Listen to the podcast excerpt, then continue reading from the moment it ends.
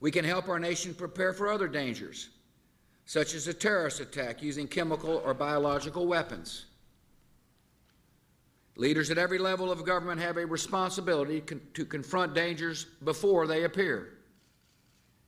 and engage the American people on the best course of action. It is vital that our nation discuss and address the threat of pandemic flu now. There is no pandemic flu in our country or in the world at this time. But if we wait for a pandemic to appear, it will be too late to prepare. And one day, many lives could be needlessly lost because we failed to act today. By preparing now, we can give our citizens some peace of mind knowing that our nation is ready to act at the first sign of danger and that we have the plans in place to prevent and, if necessary, withstand an influenza pandemic. Thank you for coming today to let me outline my strategy. Thank the United States Congress for considering this measure. May God bless you all.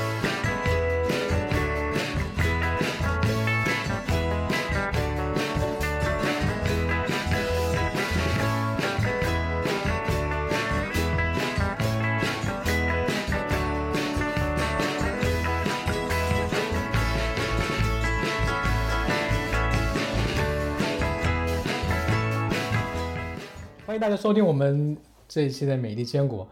呃，现在今天是多少号？三月啊，四月四号了。对，然后我们现在美国这边的疫情可能就是已经感觉是收不住了，没而且呃感觉那个到什么拐点这这种说法都好像遥遥无期的样子。对，今天反正我纽约这边一天新新增了一万多例吧，然后现在已经全美国已经超过了三十万确诊的病例。对今今天下午的时候，这个是过了三十万，嗯，而且现在这个病例增长速度啊，和死亡病例的这个增长的速度，全都没有放缓的迹象。今天下午看到就是说，第一例到第十呃十万例用了六十六天，然后从第十万例到二十万例只用了五天，然后从二十万到三十万用了三天，然后可能接下来一两天可能就会又又每十万每十万的增长，这个速度确实太吓人。但是而且你想一下，现在还只是说每天增长的只不过是过去可能七到十天之前的那那些感染的。然后从今天开始算起，后面还有很多，你都不知道有多少，对吧？这个对对就我觉得这个病毒狡猾或者说很恐怖一点，就在于它永远是往后面来算的。你现在看到的数字完全不可能反映今后的那个那个大规模的那个传染。对，因为因为美国这个，因为这个疫情爆发之后，美国在检测上始终是处于这个相对比较落后的状态，就检测试剂盒不够。呃，虽然后来的话是呃加紧生产呐、然后开发很多很多新的检测方法，但呃分到各州的话呢，还是没有到就是说想检测的人都可以去检测。因为之前的话，各州呃和联邦政府的这个呃推荐呢，都是说你有症状了才来检测，嗯，这样的话就导致很多没有发病的人没有检测。对对对接就接下来的话，如果检测能力再继续提高的话，确诊的人会会非常多。对。那我们先要不讲一下，实际上现在在美国的生活怎么样？我不知道老杜现在你那边对对对，你那边怎么样？呃，我现在这个芝加哥是属于在纽约之外的热热点地区之一。呃，那芝加哥的这个疫情发展有一个特点呢，就是，呃呃，确诊病例增长比较快，但是呢，同时呢，这个州长下令就是封城之后呢，就芝加哥人相对比较听话。我记得，呃，最近有一些报道啊，根据这个手机信号或其他的一些手段，就看，呃，这个大家是不是不出门，呃，这个芝加哥的这个呃得分率还是比较高，哦、就街上人比较少，像芝大的这个校园里面。呃，基本没什么人了。然后呢，但是呢，呃，患者的增加还是会比较多，因为它毕竟是美国人口比较多的几个大城市之一嘛。所以说，呃，而且呢，嗯、就市长、州长也是天天开新闻发布会，嗯、觉得根据数据、根据模型，可能会在未来一周到几周之内出现这种高峰，就是到所谓的拐点。但是呢，呃，就是。问题就是大家不知道这个模型准确率怎么样，所以说我今天看到有一个讲呢，就是说，呃，芝加哥这个拐点有可能最快在四月十五号，但是慢的话可能要到六月份，所以说这个大家也都很郁闷啊，不知道这个情。然后呢，再就是呃，州长在在下令封城之后，最初只是说到四月初，然后上周的话，根据这个情况呢，就是推到就是封城令现在是延长到四月三十号。嗯，你在纽约怎么样？纽约是是是是全球热点的，现在是。纽约我现在已经已经有，呃，当然我后我中间出了一趟门，但是我一般就一个多星期才出去一次。然后之前我可以明显感觉到，之前那个就是呃，大家还是不，当然我那个口罩的问题，我们待会儿会说到。就是说我在路上看到那些美国人，我大概两个星期之前去纽约去过一次。然后那个时候实际上已经也是很严重了，对吧？两个星期之前大概也就是，呃，进城，对对，已经已已经州长已经说封封整个叫叫叫什么家里蹲吧，就是你在家里得待着那种 这种状态。但是你还是可以看到纽约呃街上人还是很多的，就是而且大家都普遍都不会戴口罩，偶尔看到几个就是可能亚洲人。然后这个是我两个星期之前看到，然后现在我去就上。这个星期我还没出去吧，然后上个星期我出去的时候，我看到那个超市里面大概那些美国人已经都开始戴上口罩了，而且最夸张的一个，最夸张的一个是，我去那个 BJ's，BJ's 有一个有一个人戴的是那种呃防毒面具，知道吗？那个我很想把它拍下来，但是我觉得不好，那个个人拍，但是那个当时把我吓到，那个那个人戴着一个防整个防毒面具，然后推着一个。那个那个车在那个里面购物，所以我觉得现在可能最近你看昨天呃 CDC 或者川普他们就说，呃鼓励大家去，当然也是自对戴口罩，自愿性的戴口罩，这就是我估计也也有点那个半遮半掩不好意思，然后还是得鼓励大家去戴这个东西，然后我估计现在现在人已经慢慢慢慢变多了，今这个星期我没出去，但是上个星期大概有一半的人就已经戴口罩，然后。街上也是人很少了，现在就是主要还是超市里面有人。差不多，差不多。我现在也几乎很少出门。然后我今天看网上网上推特上有人发了讲，他说我。在纽约某就某个公园里面，他说看着那个市长两口子在那散步，没戴口罩，然后就讲，对，然后讲他说，他说现在他们我他说他但是他没有照片，他说他我看到他们两个的时候，他周围是没有人的，他说但是他们两个如果一直没戴口罩，就走到这个地方，肯定要经过人多人多的这个这些地方，所以说这样的话，而他说我回头查了一下纽约市的这个相关口罩的规定，好像是要求必须戴，所以说是。长两口子应该是没听话，这个当然，这个这个没法没没法证实了哈。但是就是就是这个美国跟中国的这个就是在这个疫情面前的一个最大的不同点就是，呃，怎么说呢？老百姓不听话 哈。就中国那个时候说隔离是非常严格的，我记我记得好像呃像武汉或者。相对比较严的一些大城市都都是好比说你出门得用通行证，一家就可能是一周可能一个人能出去几次那种。像美国这边就是，呃，有一些地方给了一些所谓的硬性的要求，但是百分之九十或者百分之九十九的地方就是说，呃，大家不要出门了，但是你出去的话也没有人管。对对，是这样的。我觉得这个这个你就，我觉得美国人是不好管的，你不可能跟他下一个令，就是说你不出。就是绝对的不出门。你看现在所有的下这种居家令，提醒你不要出门，对吧？也没有说有一个强制的措施说，啊，你出门我会罚款。哎，好像也也有几个罚款的地方啊，德州还是加州，对对，也有这种罚款的那个，就是说你出去罚几百美金的那种。但是呢，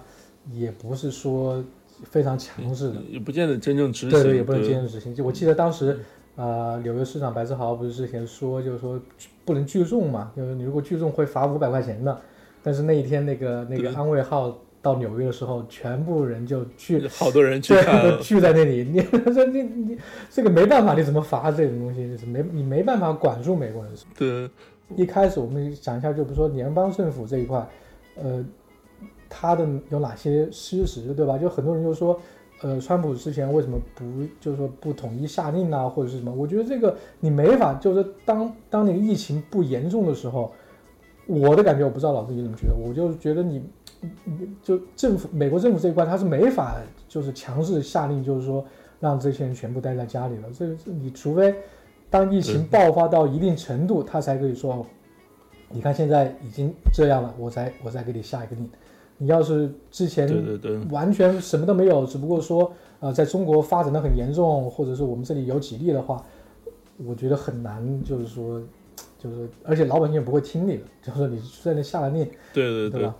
嗯，对，就是首先这个疫情爆发对于美国政府和美国百姓来讲的话呢，就是有很多就是意想不到的地方，就没想到发展到这样的这么严重的程度。但是说，即使这个事情过去了，就是我们知道现在这个情况了，说应对明显不利。嗯，假如说明年来一个类似的病毒，然后这个联邦政府事先知道了。也没办法，就像你说的，就因为美国的它这个社会，它 这个文化呀，这个国家的这个特点，呃，联邦政府没办法说提前说，好比如说现在有十个病例了，然后，呃，要。要这个阻止疫情蔓延，阻止疫情爆发，唯一的办法说大家都不出门，然后 Trump 就在那边下个令，肯定肯定没有人没人听的，而且呢，而且就是从就是现在看这个舆论啊，媒体那个时候，Trump 刚开始说要这个中断跟中国的这个呃这个航行，这个是断航。呃，当时已经基本上都是批评，对，拜登拜登还吵起来说那个那个川普不对，对吧？说他那个叫什么？对对对，就是就是讨讨厌外国人这种，搞排外主义啊，是不？对对对对对，就是。对，这是美国的一个特点，就是我觉得真是说，你只有在疫情这么严重的情况下，然后呢，政府在下令去搞隔离，呃的，就是能得到公众的这个认可。然后说就是就几例、十几例、几百例的时候，就说啊，就是联邦政府统一下令，大家都不出门了。那个是美国人，反正肯定是不听的。这个是，嗯，所以说就是美国政府也好，社会也好，医疗机构也好，就是他在这个疫情过去之后要反思，说如果下一次类遇到类似的情况怎么办的时候，他不可能完全的就是克隆，就是像中国那个应对，他必须得根据美国国情，就是怎么去想一个，呃，建立一个有效的机制，防止这个悲剧重演。对对，是这样。就是我看到很多网上就是说。很多国内的人就说：“哎，什么不会抄作业啊？什么我们之前已经有过这种什么每天我每天就是说那种话，就是说，呃，不会抄作业，然后就是什么我这一期我看过，对吧？就是我觉得你你每一个国情真的是不一样的，你没办法就是完全 copy 别人的一些执行办法。你在国内可以说一声令下，所有人不能出门，然后有下层下层干部、党员跟你在那个社区门口去服务。”你在美国这边，你没有党员，你没有这种，他也不可能强硬的召集这么多人一下子出来为你服务，对吧？对，这个真的是每个国家的那个国情不一样。而且你刚才说的那个呃 travel ban 的问题，就是川普不是一直在说他怎么一月份就开始说二月份二月初的时候就把中国的航线断了，对吧？那个我觉得当时他做那个决定也不是呃，这只是我的想法，他可能也不是只是。嗯，单纯的就是说为了这个疫情而下这个决定，他可能也是为了这个当时好像是贸易谈判刚刚签那个字吧，他做的这个决定。我觉得当时也是，呃，当时这是我自己瞎想，也是想以此做一个一个筹码的这种，对，一个筹码。他只不过就是哎，看到中国这样，他赶紧下一个。我觉得如果这个病情如果是在欧洲或者在日本的话，他不会这么快来下这个。对对对，我我我完全有可能，就是 因为就是我们看，基本 Trump 在三月份之前没有把这个疫情当回事，就是呃，所以说他那个那个 Travel ban 那个一月末的时候下来的嘛，所以说那个时候真是呃，就像你讲的，就是肯定有这个这个防止疫情扩散的考虑，但是很可能还有其他的一些一些政治上跟包括外交上的这些考量，这个完全是有可能的。然后呢，就是，然后而且基本上就是现在看说那个的确是起了一些作用的，但是在那之后，就是相当于给美国抗这个属于抗议赢赢得了大概一个半月的时间吧。但是这一个半月就是彻底浪费了，就基本上无论联邦政府、地方政府还是民间的医疗机构都没有把这个当回事。对对，是我我我我打个岔，我今天刚刚看到，就是刚刚下午看到那个《纽约时报》发了一篇文章，就是说，我不知道你看见没有，他还是 breaking news 这种打出来的，就是说，呃，我估计《纽约时报》现在所所媒也开始攻击川普，也是不择手段，你知道吗？然后他说，川普那个时候下那个 travel ban，就是隔中，就是断中国的航线，实际上没有起到什么效果啊。对对对，因为他说，对吧？他说一月份到现在为止，好像有。四十多万的那个对对对人次的旅客从中国过来，当然不不全是说是中国人呐，就是说从中国飞来的那个旅客有四十多万，就是说这个时候你已经已经已经挡不住了，这这么多人一月份过来，那个时候病情已经在国内就是在中国已经发展了，这个时候你你 travel ban 也办不住了，他的意思是这个。对，这这两天，对这两天就是这个，好像就相关的报道有好几个，我记得好像有不同的数字。还昨天晚上我忘了是什么媒体了，还有一个数字说可能是七十几万，就是从中国过来的，或者我没有细看那个报道的那个具体内容，就是有可能我觉得包括包括好比说你转机从中国到好比说到加拿大再过来那种，可能也算上。然后还有一个说法是二十几万。对，这个的确是因为我们身边也有这样的，就是因为刚刚好这个疫情发生的时候，在中国比较严重的时候是农历春节嘛，然后这边的话，好比说美国这边高校啊，华人学生比较多的时候，那个一月末二月初有很多就已经订好了票回去过年，然后正正好那个时候是中美之间的这个呃人员的来往比较密集的时候。对，对对对，而且他的而且现在。就说《纽约时报》就拿现在那个报告说，现在就是有数据说有大概四分之一的人是没有症状的，对吧？你那个时候即使过来，而且当时过来的时候，我记得很清楚，就是说他不会怎么测，就他当时也没有什么测，呃，就什么就是没有什么核酸检测的技术，对对对，他顶多就是测个测个体温。对，哦，而且我记得我现在回想起来，当时。呃，就 Trump 政府一直是很久一在相当长一段时间都是没对这个疫情不太重视嘛，然后后来大概就是三月十一号那天晚上，这个 Trump 在那个椭圆形办公室发表对全国性讲话，然后讲话完了，Tom Hanks 这个被诊断是阳性，然后 NBA 又又又又停赛，然后就是我觉得那个是一个拐点，就是大家终于所有美国人开始重视了。我记得就是在那个那天晚上之后，那是一个星期三，然后。大概二十四小时之内，就是好像说大家说现在疫情很严重，要非常重视。然后有人在推特上发发消息说，我刚刚好像就是好比说从某个国际机场刚入关，根本没有任何人做任何检查，而且是从那个时候就是欧洲很严重，他是从欧洲回来的嘛，就是没有任何人查体温，也没有任何人问我任何相关的问题，我就当时就觉得好像很不可思议。现在一想，就是说，嗯。可能就是一直都是这样，就是虽然说大家知道啊，疫情很严重了，我我们要这个想办法来来来来来防止疫这个病毒的扩散，但是在需要做的很多事情，可能甚至到现在 可能都没有做。是你当时，但是 travel ban 只是办的从中国来的，对对对，啊航航班和中国人，对吧？你这个。你其你从其他，就是说你你从其他国家来的人，就像像我一样，我是从加拿大入境的。我当时回来是从加拿大入境，对对对。然后加拿大入境，然后再回到美国这边，他是不管的，对对。因为你他觉得是加拿大的航空公司，对。所以当时你下这个 travel ban 的时候，也没有考虑考虑的很周全，对。而且现在，而且就是。一感一一方面，我记得就想想起来，就是很久以前，我记得一个朋友在航空公司上班，然后他就讲，他说九幺幺之前，就说你送人是完全可以送到这个登机口的嘛，然后但这就是那个安检什么的，肯定也都是就是非常非常松，就是美国的这个，他这个都是说九幺之后是那种才开始严格的安检，就是。就像这个病毒这种事情也是，我觉得就是，嗯，没有，要是如果没有这种很大的疫情的话，就，嗯，他这个社会生活中很多方面都就是，就好比说在国内的话，他想象不到是多松，就是多不在意的那种，多 神经非常大条的这种。是的，是的，就是说现在媒体或者是大家批评联邦政府或者批评川普的，就一个就是说。他浪费了一个一两个月的时间，对吧？当时武汉爆发之后，他没有没有及时的采取措施。另外还有一个原因就是说，那个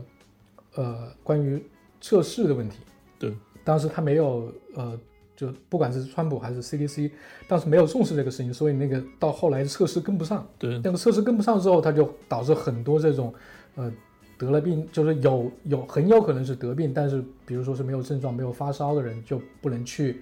不能去检测。对而且当时我记得当时很清楚，他，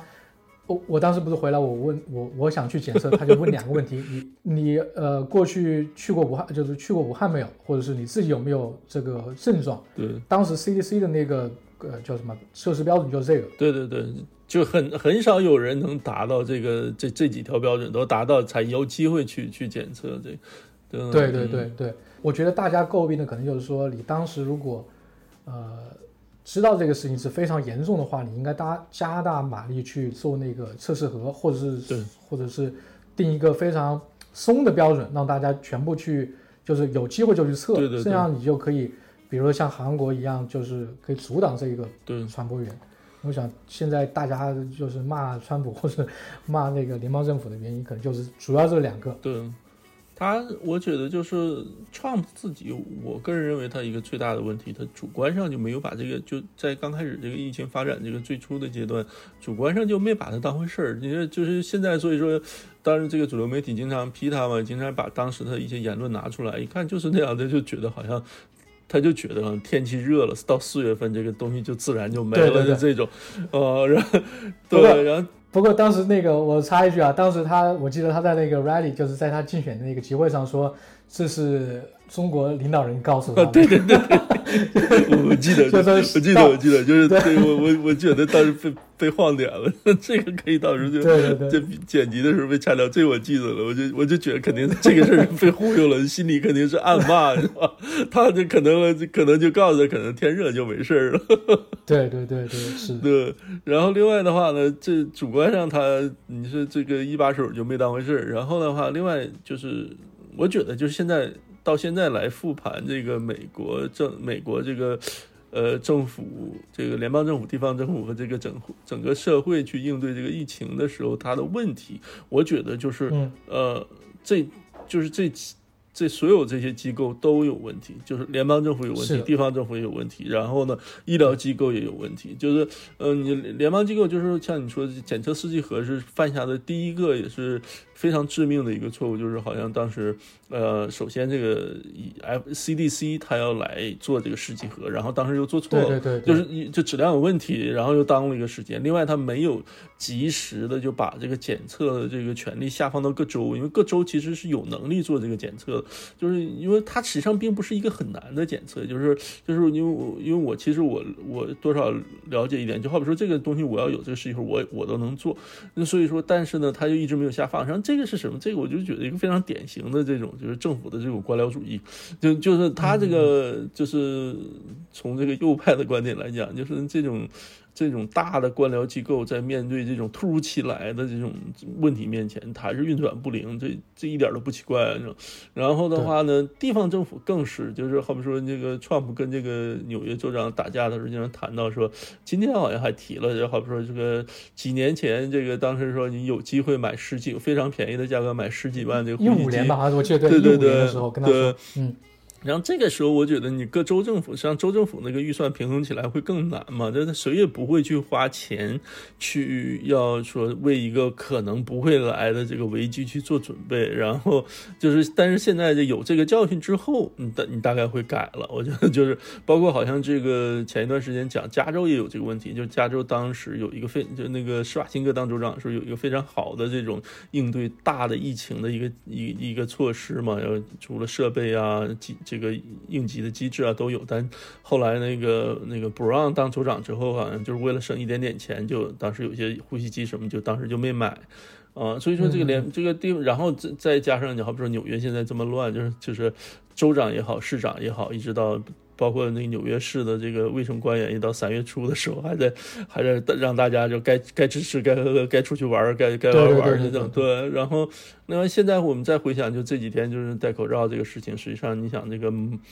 他的就是包括现在就是民望非常高、全民敬仰的这这个这个 Task Force 里面这两个这个两个两两个这个到的这个 Fauci 和这个这个的那个 Deborah 那个呃 Burks，他们两个其实你像对，你像他们的话就是好比说在口罩这个问题上，你像我们自己就是我们就是稍微有一点就是能阅读中文的人，到了二月初的时候都知道这个病毒的一大特点就是非症状传播，就跟这个跟这个 SARS 当时一个很大的一个不同。人说这个。他们现在就是现在，我看你在发微博，今天说就是，好比说现在这个纽约市长和包括这 Georgia 的那个州长啊，这这两天让我们刚刚知道，包括这个昨天这个 CDC 正式公布这个说建议大家戴口罩的时候，他们也的这个托词也是说啊，我们就根据最新的这个数据知道，这个不戴这个没有症状的人也可能传染，所以说大家要戴口罩。这个我觉得当时很遗憾，这个白宫的这些这个记者们就没有去提这个问题，这个事情应该尽人皆知才是。为什么你？你们才知道，或者是拿这个，我觉得完全是做借口。这至少在这个戴口罩这个问题上，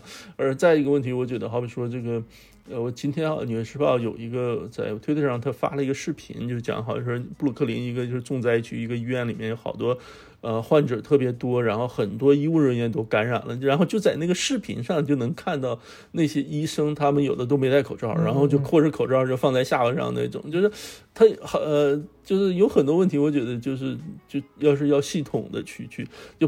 联邦政府要改，地方政府要改，然后那个医疗机构相关的这个 research 啊什么都都要反思。对对对，是你说那个地方政府，就比如说纽约这边。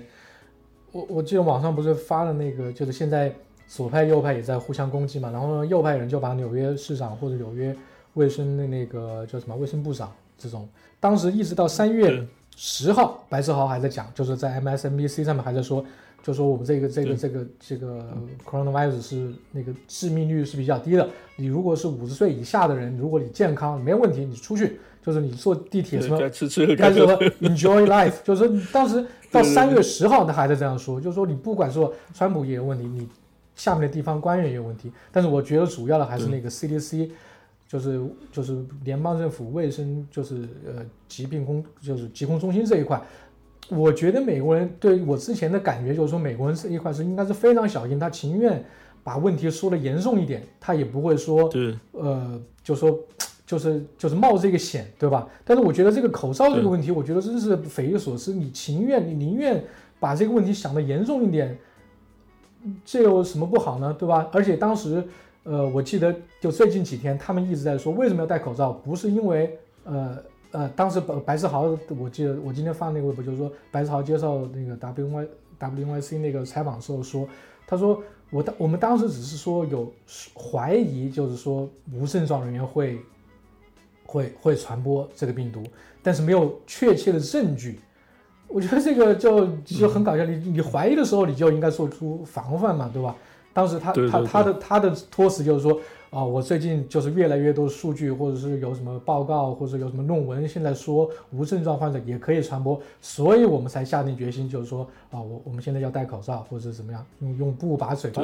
用布把嘴遮着。而且他们的那个想法就是说，我把布或者是用布把嘴遮着，或者戴口罩，是不想让那些无症状的患者去传播别人，而不是说来保护自己。呃，对 对吧？就就是这个这个这个观念，这个很这个就是，对我就是个这个逻辑，到现在也真是真是也理解不了。就是说，他最开始就是不让你戴口罩的时候，就那个包括那个就应该是联邦政府负责卫生的这个就那个 Surgeon General 那个在推特上还发发，大概二月份的时候吧，怎么说就不要戴口罩，不要戴口罩，不要去买口罩，怎么样把这个留留给医务人员？然后这个真是不理解。我觉得就是。你就最简单这个 common sense 就是首先这个这个这个这个新冠病毒这个新冠肺炎它是一个呼吸系统疾病，就是所以说的话，你这进呼吸系统疾病的话，虽然可能说这个通过这个摸脸然后这种传播的这个呃是主要传播途径，但是你戴口罩肯定没什么坏处吧？然后然后我记得当时最最开始是纽约时报有一个文章，就一篇大概那已经有可能快半个月了吧，就就是第一个出来就讲说为什么应该。戴戴口罩，然后说说你不让戴口罩的那些借口都是根本是站不住脚的，包括就说，好比说你有的人你戴口罩戴的不对，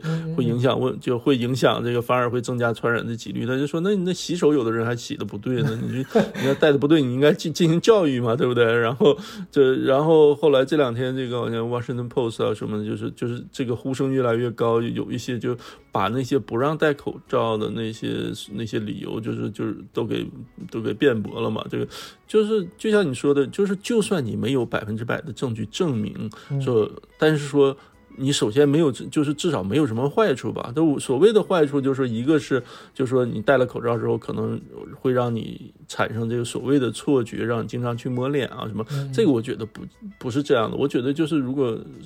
就是大家戴了口罩之后。会对你自己也好，对别人来讲是，实际上是应该，我觉得应该是说让你避免你去摸那个脸嘛，这是我的感觉。然后另另外的话，还是说就是你不要去什么去跟这个医务人员争这个资源呢，就这个也也也是一个问题，就是。我就包括前两这两天，就是在网上传的比较多，一个这个华人在佛罗里达，一个女的，然后她在那边扫扫货嘛，然后囤了很多口罩，然后就是好多人在骂嘛。这个我觉得至少她有一点，有一点就是说她比较冤的，就是说她一月份去扫口罩的时候，那个时候首先这个大家都告诉你，普通人不需要戴口罩。第二的话呢，她扫的是我没有看那个视频，我到现在没有看，但是我猜的肯定应该是在这个可能去上的 Home Depot 什么这种地方去采那种那种那种工业口罩。对对对，那个医生。肯定也不会去不会去戴这种口罩，医医生有点医用的那种一种口罩，就是说这个你这个口罩的问题，我觉得如果从最开始就让大家戴口罩的话。那肯定是，我觉得应该是极大程度的是让感染率降低。那这样的话，其实医生可能需要的口罩也少了。这是我，这是我，我，我，我的观点。我觉得，当然你没办法去量化嘛。但是我觉得，你要是你这个传染的途径切断之后，然后，嗯，受传染的人少，就就被感染的人少了的话，那医生需要的口罩也少了嘛。对。这个这个真是不理解，然后就就就我我我好像跟你讲过，我说有朋友就是在长岛一个医院里面，他是法文学者嘛，然后每天到医院去上班，然后疫情爆发之后开始戴口罩，然后要要被那个医护士训斥，那训斥 受不了。为什么训斥他？制造恐恐慌气氛？对对对对，就是好像美国人，普通美国人，包括医务人员，他的那个观点就是。好像说你有病了你才戴口罩，没病你就不应该戴口罩这种，这个我真是不理解。我觉得这个也是跟他的那个从小的那个教育有关的。我觉得这个你没法，有些有些事情就是根深蒂固在某些人的，就是在一类的人群里面，他就是根深蒂固的。比如说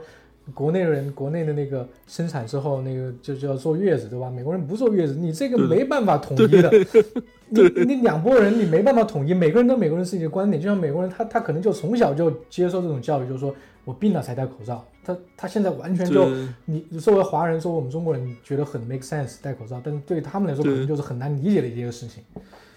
这哎呀，这个这个事情，我觉得这媒就是我觉得，首先这个媒体应该呃。应该在这个事情上，应该应该给这个相关的政府也好，医疗机构应该施加一些压力，多问一问，就问责，然后这个就把这个事情搞清楚。我觉得这个事情到现在就是说是是 CDC、FDA 或者白宫啊，或者这些他们都没有搞，都没有讲清楚。就是我觉得这个应该，但是说其实上对美国的这个医疗水平，我我觉得我还是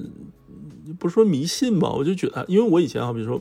我以前就是因为我就我工作的关系，都是，呃，在医学院或医或者医院比较就是近的这个大学里面工作嘛啊，就是实际上它这个美国的这种临床的治疗啊或怎么样非常规范的，它不仅仅就是说它这个医疗水平发展的比较快，但是这个继续诊疗的过程中，就是它它很规范的。好比说你治白血病的话，就是就是美国的有一个特点，就是它它好比说。他针对某一种病，他研究出了一个非常有效的办法之后，他推广的非常快。就就好比说，就是就。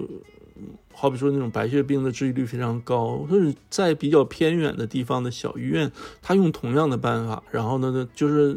美国各地的话，不会因为这个成这个经济发展程度的不一样，就导致某一种病的治愈率会差距太大。然后再就是，比如说，好比说我自己的这个 research 这个领域是在这个这个心脏病嘛，嗯，就好比说，你像中国的话，就有出现一个问题，就是好比说这个心梗的话，发这个放支架啊，放这个或者乱放支架啊。就这这方面的问题比较多。就美国，它好比说美国心脏病协会，大概每两三年它就会就是综合所有的相关的这种调这个临床这个资料放在一起，就说什么情况应该放，然后那什么情况不应该放，然后就是细致到好比说就是哪个血管堵了百分之七十就可以放，什么哪个血管就百分之五十就不要放，什么就是每几年，而且它不停的 update。所以说我对这个这个另外的美国的这个医疗科研的这个水平也的确是比较高嘛。就说句实话，就是就是到现在，我觉得这个事情最后解决，好比说治疗也好，或者这个疫苗的研发也好，可能最后还是在美国这边就把这个这个最终的解决方案拿出来。所以说，但是就是。真是不理解，就为什么就是在口罩这个问题上，在这个这个这个流行病预防医学这方面，这个这这这个口罩就搞成这么这么这么十九世纪。对对对，就是说这种高科技就是需要研发，需要这种真正智慧的地方，我觉得美国没有什么问题。但在这种很弱智的问题，就是很一般的问题上，他反而栽了跟头，对吧？就是、对，好比说像我们这种华人的话，这个最开始在这疫情发展前一阶段，就好多人戴口罩上街，就会觉得好像这个怪怪的大家都不戴，对我们出去戴好像还怪怪的这种。对，所以说我我我真的一一直觉得美国这个这个防范措施措施是非常强的，就是说有有有一分的灾或者有一分的危险，他可能会预警十分。就是说我当刚刚你想到那个呃去医院的事情，就是说我们去医院，就是说你就是每一次去医院，你不管做什么检查，你都会量心跳、量血压、量什么乱七八糟。这个它实际上就是说。把你的那个微，就是把你的那个，就是扩大的那个，就是检查范围，对吧？实际上你没有必要，就比如说有时候有人皮肤病，对吧？皮肤病他进去也需要量血压、量量心跳。对这个就是非常就是非常规范化、非常科学，就让你觉得很信得着。对对就在这个事情上，这个没想到。嗯、对对对，就是说我嗯真的不能理解，就是说你这个既然是没有什么害处的事情，为什么呃到现在为止对才就是慢慢慢慢的才才才说出来这个事情？而且你现在号召大家戴口罩，你你看到的作用。就是还得等个两个星期，你才能看到有没有。对对对这个之前的全相当于浪费掉了，对吧？对，而且就是口罩这这种，就是家里用布做的这种，跟这个那种普通和正常的那种口罩还是不太一样。就这布做的口罩，你戴出去了，你要洗啊或怎么样。哎呀，对我当时都这个这这说到口罩，我不是我刚我不是发给你一篇那个那个《彭博周刊》写的那个那个口罩的一个三三 M 那个文章，我觉得三 M 的，我觉得那个很有意思，就是说相当就是你看一个疫情，或者是看就之前不是说美国大选谁会赢吗，就看义乌的生产谁的那个 旗子生产的最多，你就可以。就是比如说 Trump 的旗子还是希拉里的那个旗，就是帽子啊或者周边产品，看谁生产的最多，你就可以预测谁当总统。那 我觉得这个很有意思，就是三 M 那个公司，它好像在一月底就就突然就就就有感觉，就是说这个疫情会爆发，所以它现在，而且他当时好像就开始对对，就开始都开始就就加大马力去生产口罩了，对吧？我觉得这个也对，一月我那个那个文章好像写是一月二十一号的时候，大概可能武汉是封城，可能二十二、三23号对对封城前一两天，对对对对，前一两天，就是他们实际上这个，所以说你说作为另外再就是作为右派啊，就是就是资本主义还是好，就是说你最后的话，就是你这个你想三 M 就是他，你看那篇文章介绍，就是经过。SARS 之后，他开始出现意识到，就是一些一些问会出现一些这个天灾人祸的时候，可能会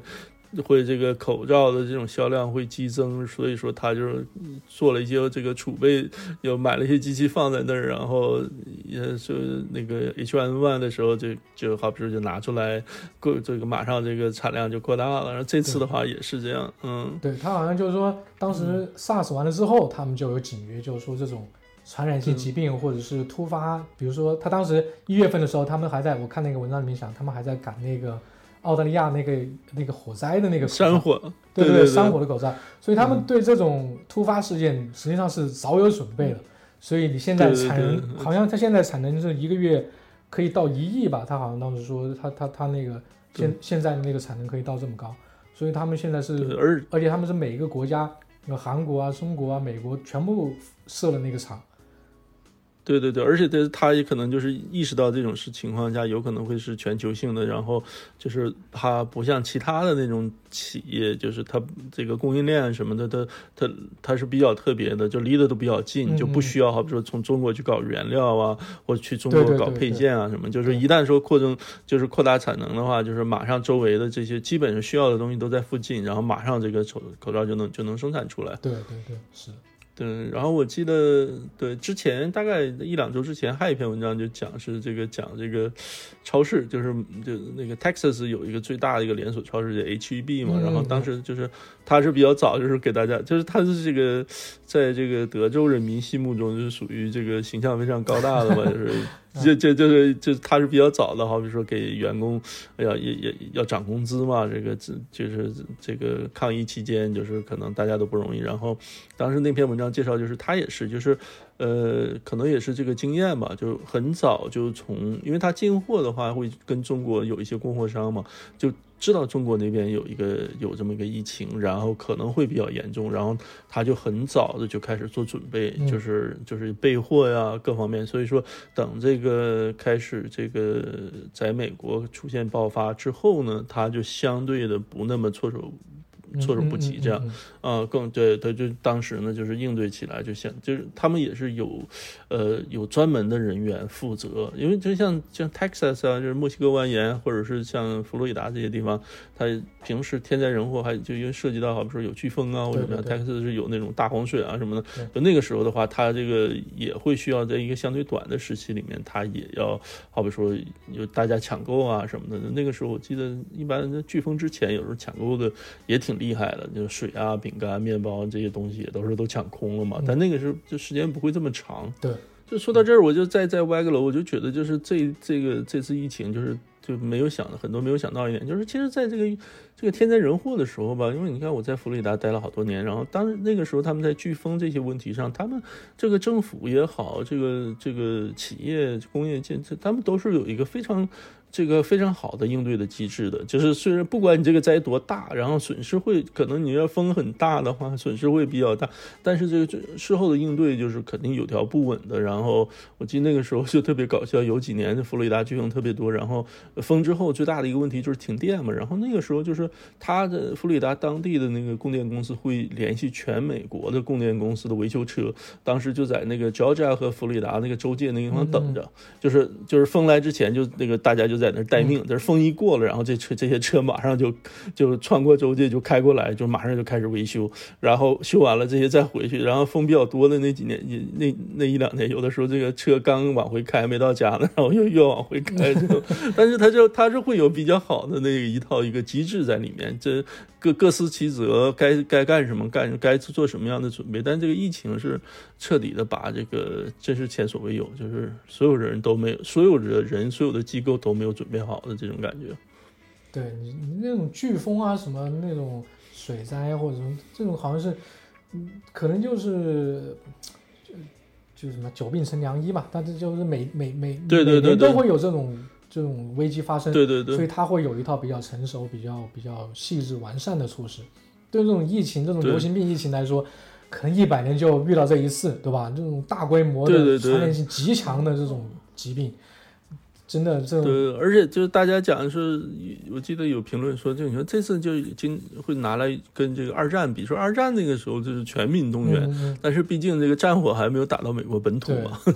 结果现在这个这个就跟这个当时有点类似那个伦敦上空那种被轰炸一样，就大家都不就都要猫起来，就整个就全美国的这个每一个国土的每个角落都被影响到了。嗯，是的。对，我们下面可以讲一下什么？讲一下。讲一下州长，可以可以。对，这次疫情可能出了一个明星，就是纽约州的州长。但是，但是现在细想回来，他也没做什么，对吧？对，对我，对于我来说，他好像没有做什么特别有利的事情。因为你如果要做比较给力的事情，你应该先前就做了。对，你现在每天开发布会，当然他讲的非常详细，这这个我觉得还是比较不错。就是，呃，当。当然，当然，川普也每天这样做啊。对。但是，我他跟川普唯一的区别是，川普每天就是跑火车，然后。对对对对对对。但是，但是他可能就是比较正统一点，就是正统的政治家，然后。对。每天那个数据啊，什么都都非常规范，就是给人一种就是给人很放心的感觉。我估计就是就是大众是这种这种心理。嗯对他这个风格，我觉得就是因为就是基本上现在我就是每天隔离在家，就大量的看电视，然后就是有两个电视是必看的，一个是上午或者或者中午下中午的早一点的时候是这个纽约州长的新闻发布会，然后周再就是晚上的这个 Trump 的这个发布会，就像你说的，这个州长和 Trump 的这个完全风格截然不同，就是 Trump 就是跑火车，然后对说的那些话，反正反正你是知道他那个意思，但你不能细。你就不能去细究的，你知道吧？但但就反正大家都知道啊，他知道是这个意思的。那但是那个那个 Cuomo 的话，这个纽约州长的话呢，他就是非常像你说非常规范。就是我觉得就是他的就是我个人这个观点，就是他的这个风格要比 Trump 的要更可取，而且就是说他现在这个支持率这么高的一一一，我觉得很大的这个。这个要这个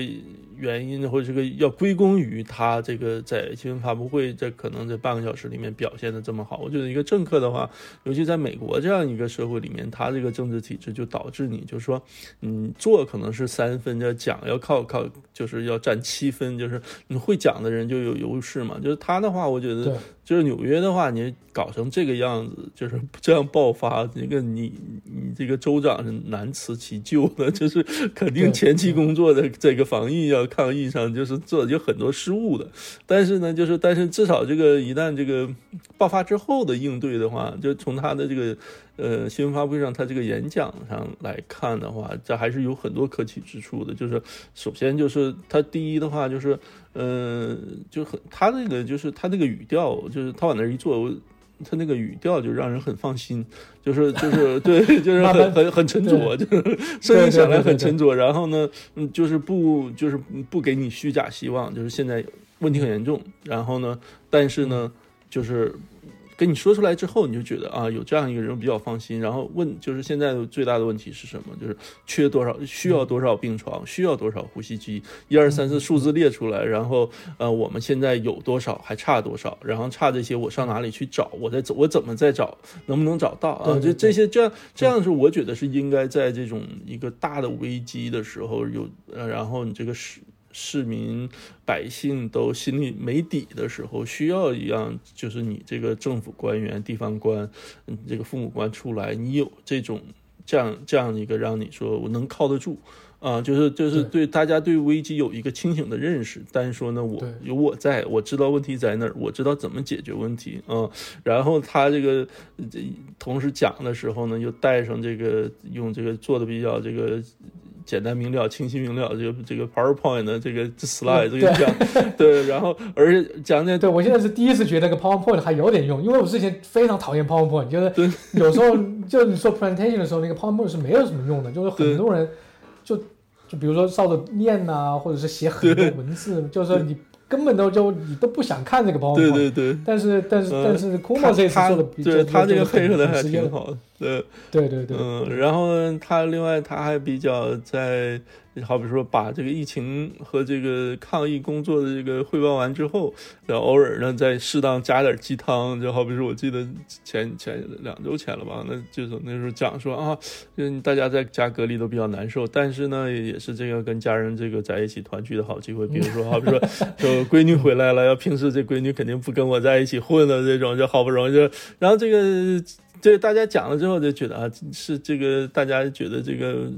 不是属于这个情真意切嘛？就这个这些鸡汤加在一起，然后 呃，然后再把他老爸语录也拿出来，或者那个那个那个车车什么语录拿出来，就大家讲了，觉得嗯，这个他这个我觉得就是像做做菜一样，就是各方面这个调料的搭配啊、量啊什么的都是刚刚好。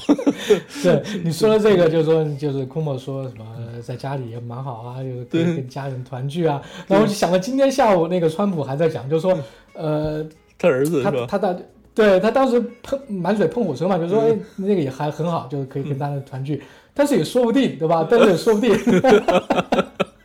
就是这也可能是另外一种结果，就是说可能是闹矛盾啊或者什么。就是他这他完全就是在这个疫情期间完全就哎跟他那个人一样，就是管不住那个。对对对对，库莫另外我觉得就是他的一个最大的一个优点，也是他这个作为一个政客的一个聪明之处，就是。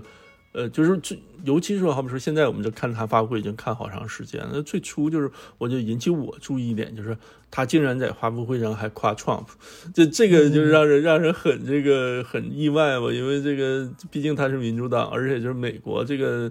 这个两个党之间，包括主流媒体和 Trump 之间的这种分歧这么严重了哈，然后这个时候实际上正好是因为主流媒体借这个疫情已经打 Trump 已经打了很久了嘛，然后哎他能夸一下 Trump，这这一点就是我觉得还是挺聪明的，并并不是说真正他是真能够这个说的真是这个就完全抛弃党派偏见，但是我觉得是他比较聪明，就是在这个时候老百姓不希望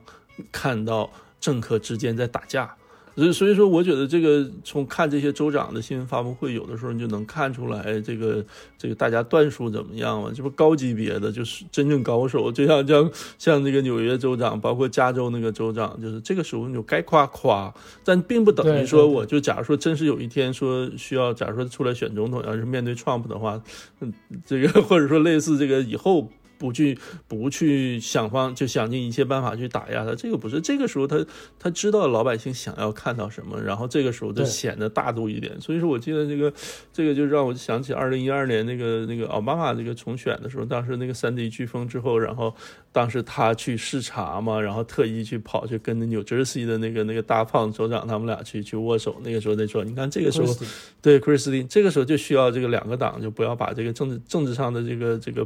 这个这些分歧放在一边嘛，这个联手这个抗灾嘛，两联手抗疫，那这个库莫这一点就好很多。然后加州那个州长也非常好，但是不好的，我记得好比是 Michigan 那个州长，就是 Trump 当然也是不停的就抨抨击他嘛。再就再就伊伊利伊利诺伊那个州长，像这两个人，我觉得政治上是不成熟，就是不是说你这个时候就联邦政府做不好，你不能去讲。但是呢，我觉得，好比说，就是我们自己来听的时候，有的时候很能明显的能听出来，就是说他是想利用这个机会在党内就是提高自己的人气嘛。然后没有必要的时候要要打要要要要批一下联邦政府，批一下川普。Michigan 那个州长和这个 Illinois 州长应该都是这个，就有点等而下之这种感觉。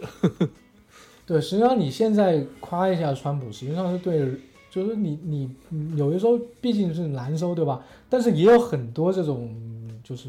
非常保守的这种人，对吧？你除了纽约市以外，就是我记得二零一一六年大选，你除了纽约市以外，就是包括纽约市里面那个 Staten Island 那边，或者是长岛那边，共和党支持率也很也很高。你适当的夸一下这，就是不是说夸一下，就是你适当的笼络一下这这边人，对那个安抚民心也是有很有好处的。我当时记得那个库莫当时接受采访的时候还说。他说：“我跟川普说，呃，感谢他，对吧？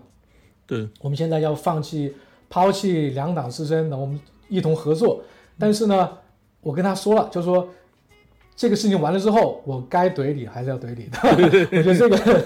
我觉得这个你就是对大家来说也是比较，就是我听到这个，我觉得嗯你不错。在这个时候，你如果可以抛弃所有的那个纷争，你把先把那个疫情控制下来，你今后要打什么，你你再去打。现在对对对，你。”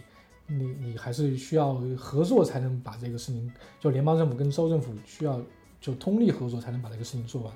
因为你毕竟就是现在来说，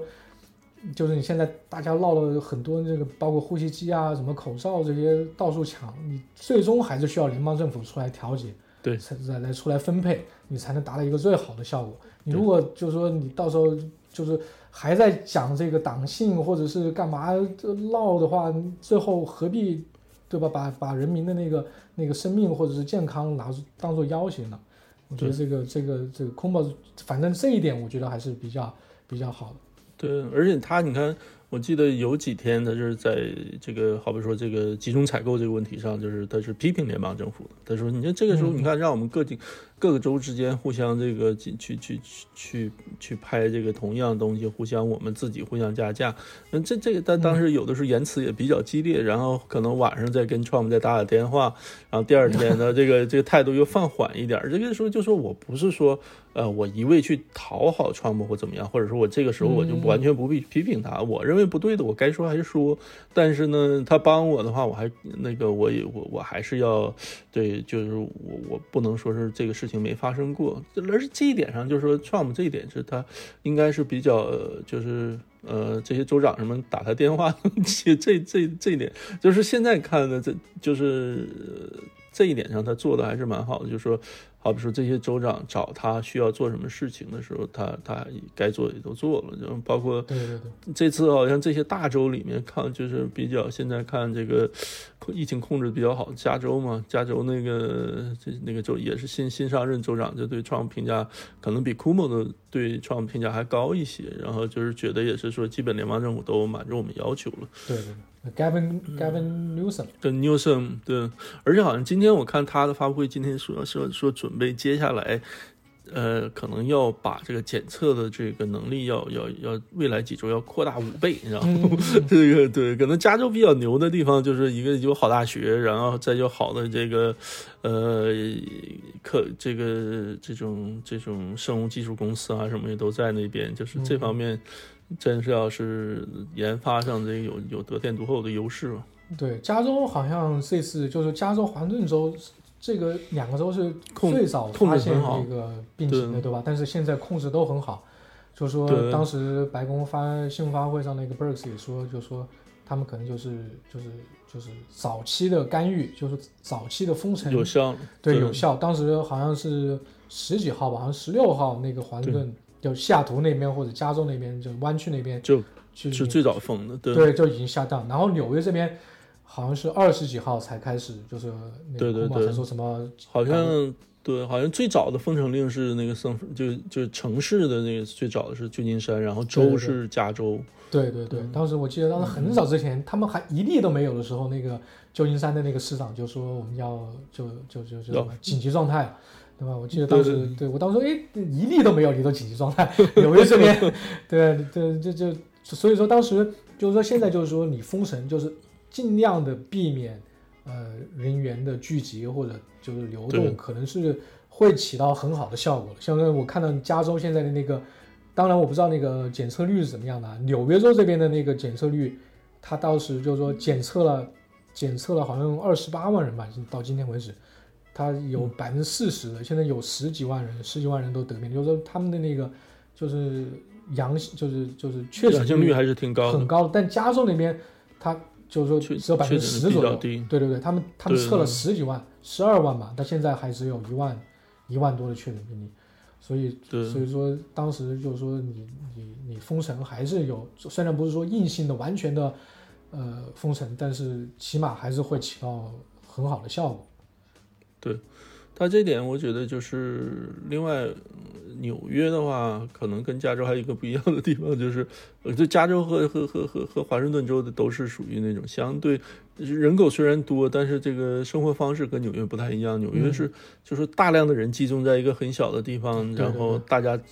极度的依赖这种这公共交通。工具，对对对，我记得好像这两天在网上还有人贴照片，就是现在纽约公那个公共汽车、地铁上的人还是很挤，只不过大家可能就是戴口罩、戴手套的多一些了。对，然后还有一个点，还有一点的话，可能加州的话天气可能稍微好一点点，然后再一个问题就是，可能加州那边就好多，你想那个，我觉得 San Francisco 附近好多就可以大家说可以在家工作的这种，就是好比说科技公司比较多，然后呢受教育程度比较高，收入比较高。然后这最近这两天，我看这个《纽约时报》还是什么这个媒体上有这相对相对的分析，就是说你收入高的人就是可以能满足隔离的要求比较容易，但是好像说纽约市就是这几个比较严重的区，呃，皇后区啊，那个布鲁克林啊这种地方，就是好多都是这种餐饮业啊，就相对低收入的人，这些人就没办法，他们要去上班，他们要坐公共交通工具，然后再加上纽约它又是一个这个大国，就是可能最大的一个国际的这种。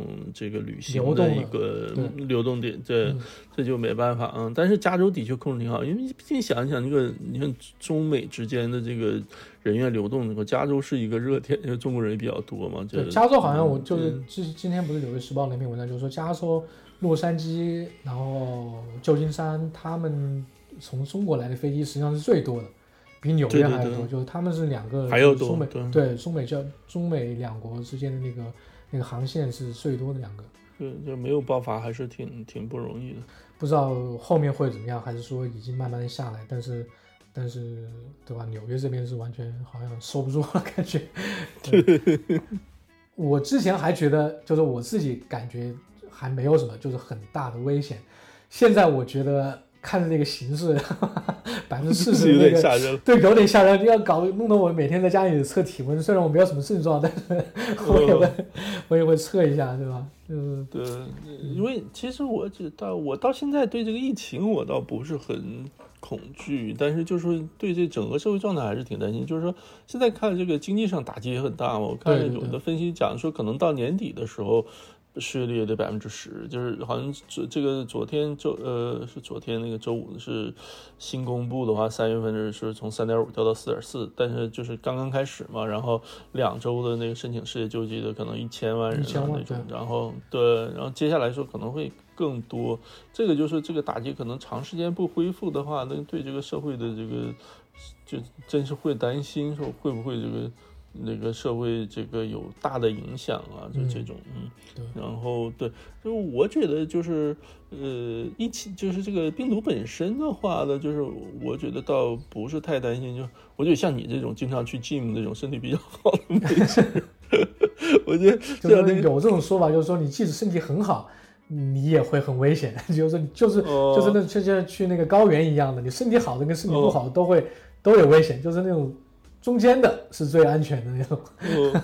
因为因为你想，这个现在这个是三十万嘛，这个这个确诊病例，美国就到今天，但实际上每年的话，就是它这个流感的话，有的时候我也在想，当然就是现就是。我们不知道这个新冠病毒它的这个就是死亡率确切是多少，因为没有大规模的做这个检测嘛。嗯，所以我记得今天好像是应该是今天看一个文章吧，然后就是建议说，就是现在这种好比说新研究出来，好比说有好比说五分钟、十五分钟就能知道检测结果的这种啊检测设备出来了之后呢，现在接下来应该做的一件事呢，就是做那种类似就是像像。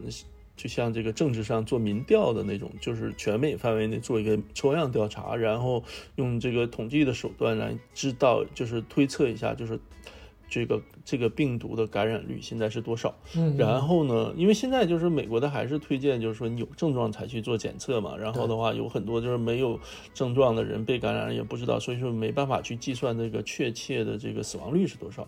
我就觉得有一个问题呢，就是如果你知道这个能知道这个确切的这个死亡率的话，你跟这个流感做一下比较，因为流感的话一年就是感染的人数就是几千万人，就是每年都是一两千万人或者三四千万人。对，呃，然后就我这两天就查那个，就是零九年的那个那个猪流感 H1N1 那个时候，那个那个时候好像是大概有五到六千万人都感染了，然后呃，但是你，然后但是他那个因为感染的人数多，但死亡的人数很少，他可能说一万多人死亡，一万两千多人，然后就死亡率非常非常低。嗯但我就觉得这个我们现在对这个病毒，就是就这个这个新冠病毒很非常怕，但是如果假如说这感染的人数非常非常多的话呢，现在这个死亡率如果降下来一些呢，大家对这个恐惧和包括对这个应对措施，可能也会有一些相对的变化。对，好像是说美国每年的那个流感是几万人，四万到六万人之间，对吧？它对死亡率，对死就就死亡的人死亡的人数，数大，而且他就是说，就是说很多人就说呃中国就是美国流感十几万人，中国几百人，但是我觉得嗯大家也都知道，就是计算方式不一样。对他的那个就是就是统计口径不一样，所以你不能这样比较。对对对，就是说美国跟欧洲他们的统计是一样的，就是说你只要有病，就是因为流感导致的并发症死亡的都算都都都算进去了。就对当时当时好像是百分之零点，就是流感的，我当时看那个数据是百分之零点一到零点二之间，就是死亡率啊，对对对，对吧？然后然后现在那个新冠肺炎大大概可能是百分之一到到三，对一到三之间，对对这个是比较合对，理十的。倍这样，对。对就中国的话，就是说是只有单纯因为流感死亡的才算才算进来。美国是属于这个，美国其实这个流感的死亡跟这个这个现在这个所谓这个新冠病毒的死亡是是差不多的，都是说。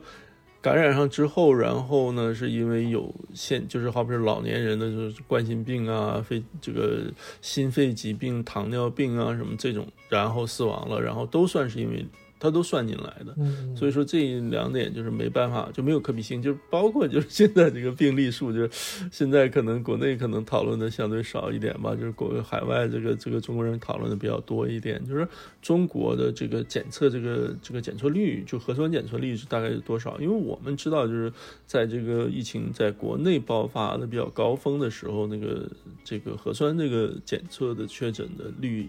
就是检测的人数也并不是很多，好像。当然，这个我们没有这个在就是百分之百的确切的这个呃数据啊哈，但是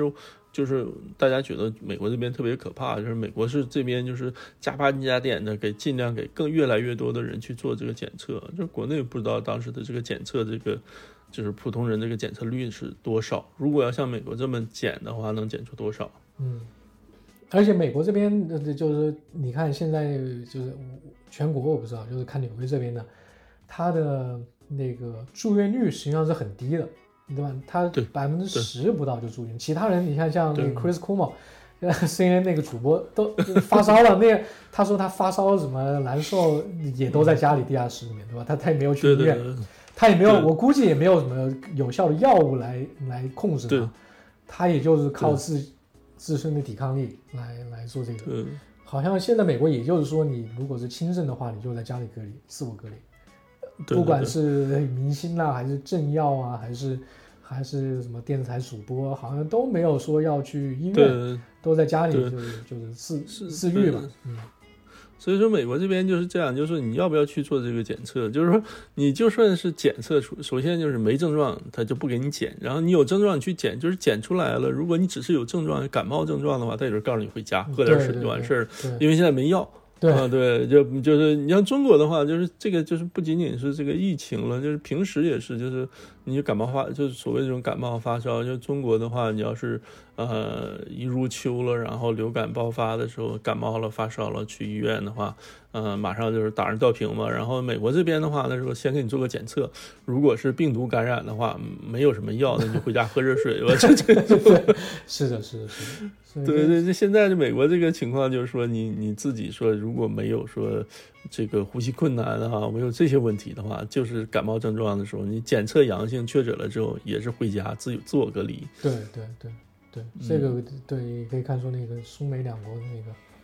那个很大的一个区别，对吧？现在国国内那种就是说，你如果轻症的话，就全部去方舱医院，方舱对对，就是这个对这个其实我觉得美国其实也也其实应该可以考虑学习，但就是问题就这一点就是特别不理解，就是嗯就是真是说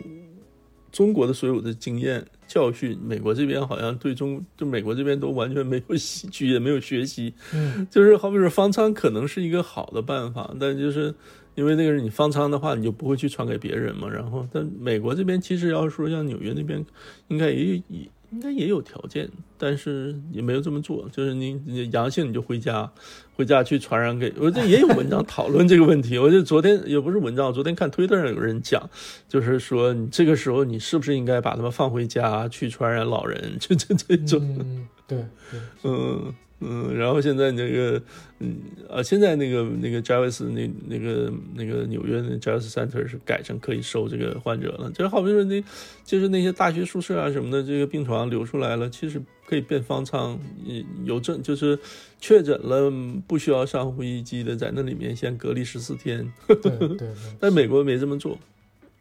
我估计也是民主自由的原因，就是你不可能，你不可能 就是强制每一个人去方舱医院，对吧？在国内你可以说你强制性必须得去，对，是所以说就是韩国现在是就是这个抗疫模范嘛，就但他韩国模式是难以复制，就是你像就是我们明知道说韩国为什么这个这个疫情控制的这么好，但是你美国你明知道他你搞的他那个这个控制疫情那个机制你去搞得一清二楚了，也没办法去，就他那个作业是抄不来的，没法就在美国这样去抄，你没办法说你强制你隔离，然后你手机定位，然后你出门就跟 这这个东西就在美国根本是不可想象。对对是，嗯，就是我们现在想讲，就是国内就是很多这种自媒体或者公众号，就是到现在为止有一种，呃，就怎么说呢，就是说这个看热闹吧，或者说你看国内现在已经控制住了，对吧？非常成功，但是你现在看美国这种也不说嘲讽吧，就是就是我觉得这种这种心态也是，呃，我觉得是非常不对的。这种，先不说商业上的考考量啊，就是说，对，你就说如果美国这种情况收不住了，你今后还是有这种中美交流，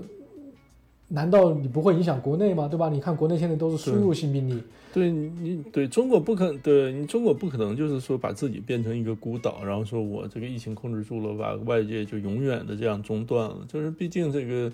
嗯，这个是你这个中断跟外界的这种来往是暂时的嘛。然后如果外面的控制不住了，你不可能永远这个国门不打开嘛。对，就是首先我觉得你从一个最基本的这个。就是伦理这个道德的角度来讲，我觉得中国这个疫情扩散，这是出现问题之后，我在美国无论说是好比说，首先当然作为就是我们在美国的这些中国人，肯定都是心急如焚哈，因为国内有亲友啊，或者就是。不考虑这个亲友这些因素的话，大家也都非常关心，在这边，好比说你买口罩、捐口罩、有口罩。对对对。然后的话呢，美国公众就是说对这个事情，说实话是不关心，就是他对，因为美国人对美国之外的事情是不关心的。然后，但是说他报道的时候，就是没有说谁看到说美国的这种媒体也好，公众也好去幸灾乐祸，就没有看到。现跟现在就不太一样，现在就是大量的就是美国爆发之后呢，就是好比说。就是中国那种，你我们看中文，像你说这个公众号的这种幸灾乐祸，这个真是我首先这个就不可取。因为面对疫情，然后你出现就是被感染，然后被就是感染了之后生病啊，甚至死亡这种，你再去幸灾乐祸，本身这就是对，就是就不对嘛。对对，然后再就像你说的，你就从这个从中国的利益角度来讲，你从防疫的来角度来讲，疫情在世界各地尽快消失，这是对中国最大的利好。对对，而且我们当当时说过这个事情，就是说，美国这个疫情或者欧洲这种疫情，如果不控制住的话，嗯，就是国内这种出口的那种企业，实际上是受到非常大的影响的。那而且这种就是说浙江那边或者是广东那边那种企业出口型企业，接下来可能就没有订单了。没有订单的那那损害的不是说美国人，是损害的是国内的那什么，就是说国内的那那些工人啊或者是厂家一个一个的倒闭，这个对谁都不好，对吧？对，本来说中国经济就是最近这一段时间，去年就在讲这个上行有压力的时候，然后那个中国是全球化的最大的一个受益者，然后中国经济是一种非常。严重依赖这种出口的时候，然后你美国这么大一个贸易伙伴，然后经济出问题了，因为疫情，然后你在这边幸灾乐祸，你最后的话，你就是在经济上你会是有打击的。而且真是这件事情，就是后面我就是可以多说一点，我就觉得这个这个事情就对疫情出来之后，美国这边就好多就是在讲这个全球化是好是坏的问题嘛。嗯，这个就是最实际上就是如果这个这个疫情的。损失减少，尽快消退，那可能这个对全球化的这个冲击会小一些。如果要长期的对美国影响比较大的话，就美国这边在谈论着要不要把制药厂啊或者相关这种企一些重要的企业从搬回到美国国内啊。对这个，对是包括这个移民的问题。我就最最近这两天我想的比较多，就是我一直觉得就是。美国这个社会上的一美国社会一个最大的问题就是移民改革的问题。美国现在移民制度就是严重于落后时代发展嘛，就是因为就大家在讨论是不是要变成这种就是好比说打分制啊或怎么样的，就是。但是呢，你想，如果这个疫情之后，我就觉得可能对这个美国这个移民改革是一个很大的冲击。就是说，如果老百姓就是失业率居高不下的话，那你怎么再去说你说放宽 H1B 放放放宽这种绿卡配额啊什么这种事情，那就就很难了嘛。就本来就阻力重重的时候，然后这个就就可能又会错失一个这个移民改革的一个机会。是。对，嗯，但这个有点扯远了。但就整体来讲，就是我觉得这个幸灾乐祸这一点，就是让人觉得还是挺，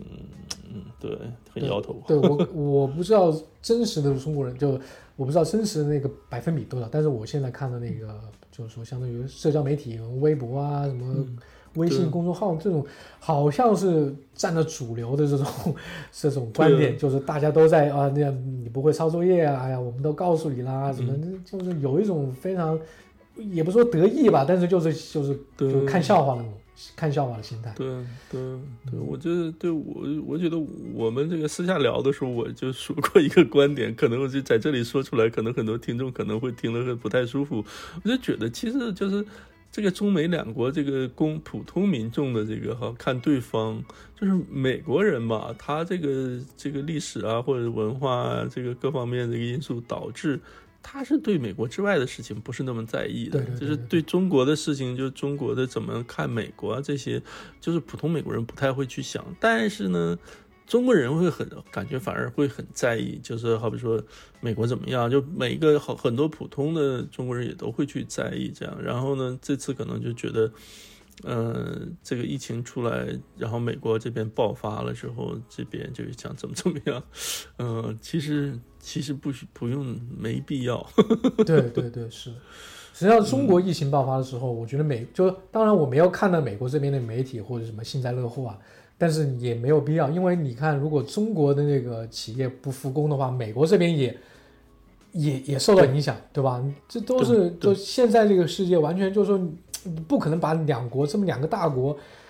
完全分开，你不可能隔隔开，你你全部都是有联系的。对，因为现在你想，就是美国人现在疯狂去去到中国去抢 抢口罩。现在不是说美国人，是各个州政府。就是前两天你看你在网上发那个那个波士顿那个那个爱国者队，然后帮那个波士顿那个马萨诸塞州州长去上上深圳去去去拿了一万一一百二十万口罩回来。然后加州好像也是，加州也是就是想是是也是找中国企业界，包括中国这个政府帮忙。对，好像拿了一百万啊，什么说，还还还有另外一个州，我我忘了是哪一个州了，就说好像州知道知道这个搞定了这个订单之后，州长都这个激动的流下了热泪。然后伊利诺伊这边比较搞笑的，就是说好像也是这个州长想办法，这个时候就是呃想尽办法。去找中国的企业，直接找中国的企业嘛，然后好像是芝加哥当时刚好有一个中间商，就说能能从中国搞到一百万还是两百万的口罩，但当时就中间商就是那个意思。啊，说说好，我我给你已经搞定订单了，然后多少钱？然后呢，他是中间商嘛，然后就突然有一天，然后就是早上起来，然后这个中间商就给那个州政府打电话说说现在这个口罩呢，哎，又有别的人要来买，说你今天下午今天下午的话，你这个钱必须到账，不到账我就卖给别人了。然后的话就是比较搞笑的话，那个那个伊利诺伊州的州政府，他是在那个 Springfield 嘛，那不在芝加哥，然后所以说那个州里面那个负责财务的人就马上就写了一个好像是好像是两百万的那美元的那种支票，揣着支票开车就上高速就就奔着芝加哥就来，然后反正最后在就那个最后期限到达之前是把支票存进去了，说因为之前说因为这个美国这个州政府的话，他采购的时候你们很少有时候说先给钱的，所以一般都是说我订单之后，然后你你把货发过来给我给我这个收据，然后好比说我三十。十天，或者是我三个月之内，我再把我再把这个，我到时候把这个货款给你到账就完事儿了吗？就没有这种先先先交钱的，呃，这个也是，嗯，但是我们平时普通的，我们要是我记得以前当时，呃，给国内的人就是亲友买口罩的时候，你上 Home Depot 一看，口罩也都是中国制造的。包括现在纽约这样也一样嘛，纽约州不是现在呼吸对呼吸机狂缺呼吸机，那找谁买？呢只能找找中国买，对吧？对对对，今天今天这个发布会热点就是中国政府再加上阿里巴巴就帮了纽约搞定这个一千两千呼吸机，一千一千台呼吸机。对，所以说我觉得真的不管是中国人还是美国人，就是说不管就是你你你。不要搞对立，对吧？你就对，而且就病毒它是不管你是中国人还是美国人的。然后回过头来的话，你中国你能生产口罩、生产呼吸机，帮助这种全世界各地的这医护人员抢救这种新冠病毒的患者。然后回过头来，如果有就是有一天这个美国这边先研发出来这种有。就是有效的疫苗也好，或者药物也好，抗体也好，然后也是全球受益嘛。就你就是这个政策，你不不可能说这边美国这边搞出疫苗来，然后说啊，那是我只有美国人用啊，这么对对。今天对今天还有一个新闻，就是是好像是是是。比尔盖茨，然后他是投资几十亿嘛，是吧？他是选了七个有可能有效的疫苗，然后同时生产，然后他说这七个里面可能最后有两个，一个两个有效，然后那大概剩下其其他几个可能就没有效了，然后那那几十亿美元可能也就打水漂了。但是但是为了抢时间嘛。觉得这个比尔盖茨还是这个，我就一直对他很崇崇崇敬嘛，就是他在这方面，就是就是他很有一个是他先见之明，他很早就提提醒大家，这种全球性的这种呃疫情会会会是会这个二十一世纪最大挑战之一。另外一个，他就是这么多年就是在非洲去去去打疫苗啊，就是拯救了可能可能应该是是上百万的这种非洲人的这种生命吧，就是包括疟疾啊或什么其他的这种药物也好，疫苗。也好，就花了很多这个资源啊、财力啊、物力啊、精力，这这个在这，他是应该给给一个这个诺贝尔和平和平奖，给个那个什么总统总统什么勋章？对对对，勋章，对 对。呃，我们现在说到那个对立啊，就是我们之前也讲到那个川普说那个 Chinese virus 这个事情。对于我我我的个人感，我不知道老杜你怎么觉得？我觉得个人感觉是没有必要讲这个事情。对对，我不管川普他自己怎么想，但是你如果在这个时候来搞这个事情，是完全是多此一举，你得不到任何好处。这是我的感觉。但是我估计也有很多这种右派啊，就包括华人在内的那种，呃，比如说很保守的那种或者支持共和党的人，就是说。嗯，那没有什么不好说的，就是说，既然是从中国出来，那就应该叫 Chinese virus。但是我觉得在这个情况下，你如果还还在一味的强调，而且不是说不是说他是呃不小心说出来的，或者是他是故意来强调这个事情，我觉得就是他他是他是他是非常。但是非常有意的，会去去强调这个事儿。他他他绝对不是随便说的。要不然现在他不说了，就是大使接受那个接受美国媒体采访之后，然后他就他啊，那我不说了啊。这个他就觉得好像，这 Trump 的这个有一个问题，就是他就是他人生哲学，说是你你打我一下，我一定要还击了。对，就是说不管谁打我。嗯，这这就有的时候就是他的可，就是这到这种都甚至都不是可笑了。就是我记得以前有那种，好比说美国的就好莱坞的一些这种无线的那种明星，去去批评他，然后回过头来他也去在网上在推特上，去当了总统之后也去骂人家，回骂过去那种。那这种就是让人真的是难以，是这个太太不可思议了。然后那种，你说就中国病毒这个事情，完全不考虑这个事情它对这个整个社会所带来的这个影响，那就是说啊啊，你谁谁谁说我什么了，然后我一定要说回去的那种。那你那这个就不是你一个总统应该做的事儿。对，是他不，你你看他他那种性格，报复性的性格，你看他那种对那对那些内阁就内阁的那些人，你看对对对那个 Jeff Sessions。啊，对那个，对那个原来国防部长，就说你一旦闹翻就往死里整，对吧？他完全不留活口，包括那个 Bannon 就是 Steve Bannon，那你你他之前这么帮你，对吧？这么跟你。就不管不管这个 Steve Bannon 那个人怎么样，就是说他以前这么忠心的对你，你最后还要这样往死里搞，什么说他像条狗一样的，就是而且而且 Steve Bannon 到现在为止都没有还都没有还水，就这 这些人还是还是很那个，就是你看这些人就是很圆滑，就像那个像那个 Jeff Sessions 到现在都没有还水，他都没有说川普的一句不好，但是川普就是。你一旦闹翻了之后，他就对往死里搞，翻脸不认人那种。杰夫塞森很悲剧的人物，你看他的所有的这，你想当年他来支持出来挺 Trump 的时候，他的这个背书，还对他这，而且他也毕竟还在参议院里面，也是属于这个位高权重、影响力很大、重量级的大佬。然后那个时候，你这共和党都一直围着 Jeb Bush 啊，或者这些卢比奥这些时候，他的这个背书还是说怎么说呢？就对对 Trump 还是。呃，起了很大的助力的，然后呢，结果后来也算是忠心耿耿吧，然后没想到就落到现在这个样子。前两天就应该上这周的时候，早一点的时候，这好像就塞森好像他在在这边竞选的时候用就是信发信啊，这种好像里面提到 Trump，然后 Trump 这边竞选团队还好像给杰夫塞森的竞选团队发信说不要用这个 Trump 的名字啊，或什么样嗯嗯，对。对，我觉得 Jeff Sessions 是很也真的是很悲催的一个人物。对对对，实际上他也就说，按理来说他也没做错什么，对吧？他对对对，就是就是在调查的时候把自己就回避了一下，就那一件事情。对对对，就就就被川普抓的死不放。对，嗯嗯。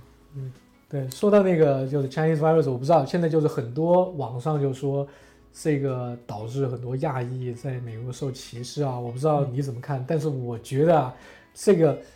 当然这个歧视是肯定是有的，但是是不是因为这个，我觉得是很很难说的。对，我觉得这个我这个就是这一点就是真是我觉就是没有统计数据哈，但我觉得绝对应该是个别现象吧。首首先就是说，呃。首先就是真美国作为一个移民国家，多族裔，就是没有这个病毒，也有针对亚裔的歧视。然后的话呢，不仅仅是针对亚裔，就是针对犹太人、针对黑人，或者是或或者对或者黑人针对犹太人这种歧视会很多。就是并不是说，但是这次是不是因为这个疫情，就是对亚裔的歧视会多呢？现在我觉得。结论还为时尚早吧，就是好像昨天什么是 ACLU 好像是发了一个信啊，怎么样，就说要警惕，或者 LBI 还是有有那个说要要警惕，就是可能会出现这种，但是呢，现在绝没到就是说真正说现在大规模的说压抑出门就会被挨打的这种，就是这一点就是像你说的，国内好多那种新闻。我不知道国内就是这种主国内的主流媒体是就是是不是在这边也推波助澜啊，或怎么样？可能公众号里面可能会把几年前的或者怎么样的，就是一些呃暴力犯罪啊、街头上打打架什么那种，然后这里有亚裔的，然后他就拼在一起，就给你造成一种假象，好像就是亚洲人都不能出门了。其实因为这一点，我就是有时候跟国就国内，因为这像美国疫情这么严重的时候，国内的这个。就不用说家人了、亲友了，就是好多同学，也就是就经常会问嘛，然后就觉得好像是不是你这个都不敢出门了或怎么样，就绝对没到那个程度。就是首先我们自己个人的感受是没有，第二的话呢，就是国内的这个朋友呢也不用太担心，到现在没有。我觉得现在就是美国这个种族歧视这方面现在比较严重的，好像反而是应该是针对犹太人的，尤其纽约。这个少数族裔黑人啊，或怎么样，就针对犹太裔的这个，这个是有是这个是有一个的确的是比以前不同的，有一个大幅度的增加。就最近这几年，好像好像在布鲁克林啊什么样，就好像犹太人穿这个传统装束在对对，好像就是你犹太人是不是穿自己传统的装束上街，就要考虑考虑。你要出去，有可能穿戴那个帽子，可能就会被打。对。亚洲人倒没，就就绝对没到那个程度。对你，你，你就是，我觉得你现在去，你叫我去 YouTube 或者去哪里搜，就说，呃，亚洲人被打，你可以搜出很多来，就是各种时间阶段都会有这种视频。就你不能说是因为川普说这个话 Chinese virus，所以很多亚裔就陷入危险，而且很就是说，你可以看到这些很多的攻击亚裔的那个呃事情都发生在那种纽约州啊，或者是。或者是加州这种兰州，对吧？你亚亚洲人比较多的对亚洲人比较多的地方，而且你可以看到都是，嗯，当然我这个话肯定是不是很正正确，都是什么黑人啊、墨西哥人来攻击亚洲人，对吧？你你你要说他们，你要说他们听川普的话来打亚洲人，这个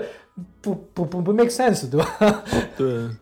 然后就是你要会找到更，你可能还能找到更多的这种白人被打了，或者是 这种这对对对，这这种你要是然后说黑人打白人，白人打黑人啊，这种肯定会找到更多。就是就是这个就是有一个问题，就是希望那个能听我们这个节目的这个听众朋友们哈，就是要。就是要在看相关的讲美国问这个内容的这种视频也好，公众号文章也好，要有一个鉴别能力。就是有一些的话呢，他就是他是会故意的搞这种所谓的这种舆论导向也罢，或怎么样，他会误导你，他就他会把你让你觉得好像美国就水深火热，其实没这个样子。对，嗯，是对，包括这种，我觉得不知道疫情这个报道也是，就是。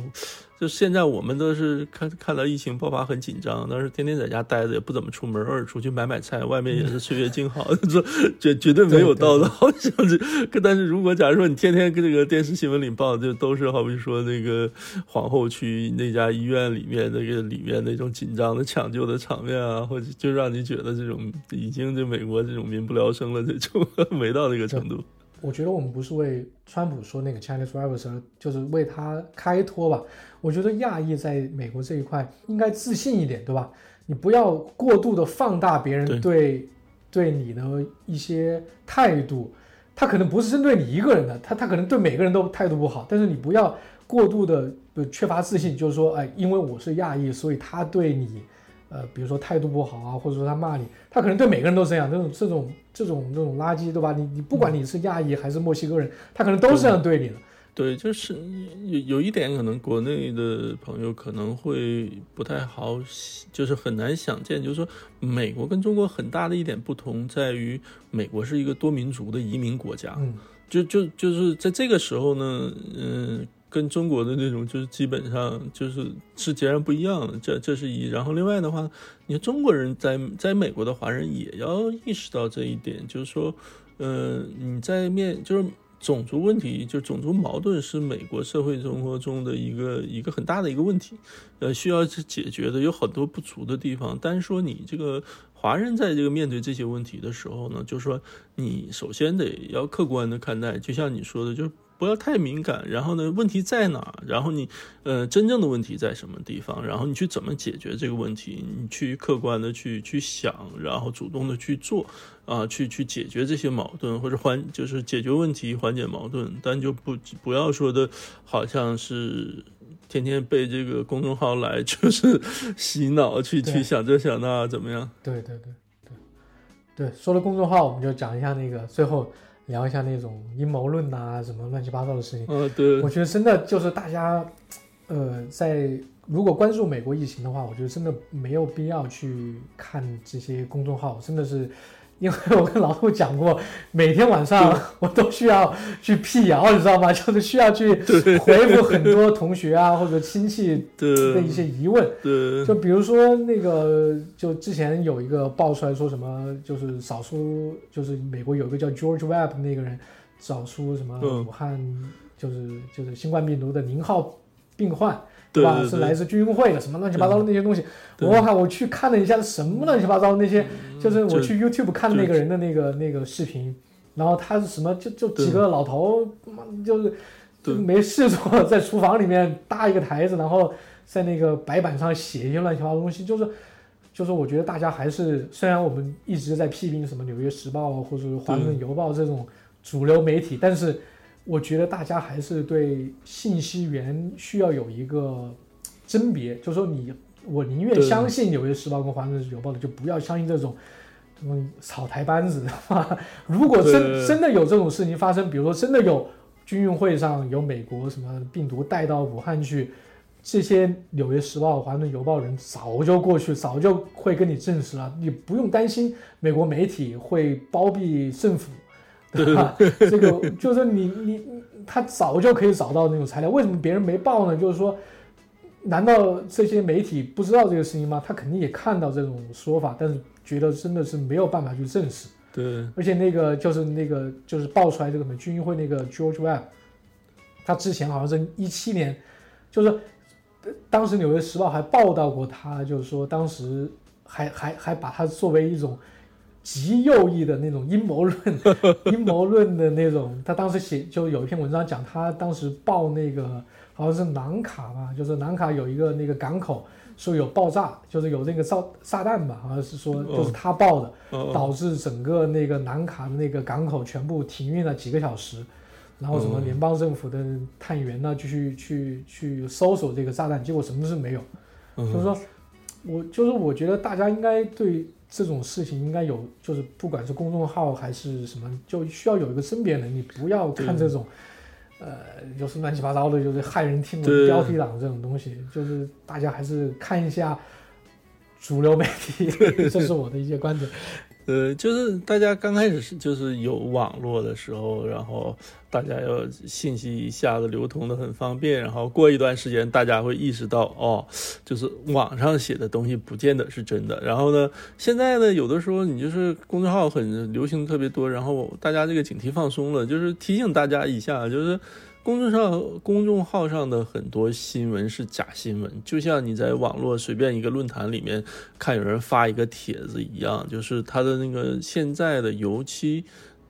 中文谈论美国的一些内容，一些公众号的内容，就是它可信度非常低。也有视频也好，就是可能这个里面就甄别起来呢，可能会就是相对的，就是呃有一个难度，就是因为就是你没办法去查英文的原文啊或怎么样的。但是呢，就是慢慢的的话，大家要学会，就是说至少公众号你找一些靠谱的那种，就是不是说。所有一个越骇人听闻的那些新闻，你要越有一个保持一个警惕。你就说这么大个新闻，为什么说主流媒体没报？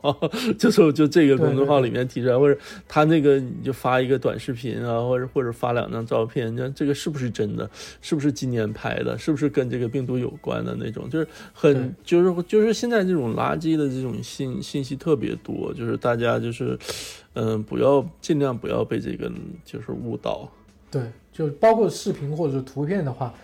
就是我我我一般发微博，我就会把这个事情说的很详细，就是说什么地方、什么人，对，在什么地方，对吧？就是说什么事，就什么时候，就是就是这全部都得，就是我发微博的时候，我会把这些信息全部加上去。就是你如果看到一个微信公众号，或者是看到一个微博发一个没头没脑的什么，就什么都没有出处的一个视频或者一个图片的话，呃，我觉得大家应该嗯。不，就是小心一点，不要踩。对对对，嗯。OK，差不多了，差不多，差不多，又聊了一一个一个多小时。对对，嗯，对，这个再还能来聊俩点儿。对我之前听那个叫什么，我就是没有聊到，就是说之前我听那个 Daily 讲，就是那个纽约时报那个 Daily Podcast，就是说最近实际上你不光要靠联邦政府，就是说。呃，现在那些州长是起到很大的作用，对吧？他当时举了个例子，就是说从卡特开始，一直到奥巴马之前，全是州长，就除了小大，就是除了老布什以外，呃，其他全是州长当总统。就是说应对这种公共危机的时候，就是说大家还是要靠，就是州里面的那些人去安抚民心，联邦政府只不过是起到一个调度的作用。对，所以说那个，我记得这两天这个白宫的新闻发布会，提就是呃，副总统这个这个这个潘斯他讲话相对少一些嘛，就是前一段时间他出来别每次出来他讲话时间久的时候，他经常会强调一个，他就是他有一个话就是说，这个应该是呃这个地方执行呃州州政府管理，然后呢联邦政府支援。就是说，你联邦政府是起到一个后方的一个支援的作用，就是，但是呢，就是真正的管理者是州州政府，然后呢，州政府这个管理的时候呢，然后具体的政策呢执行是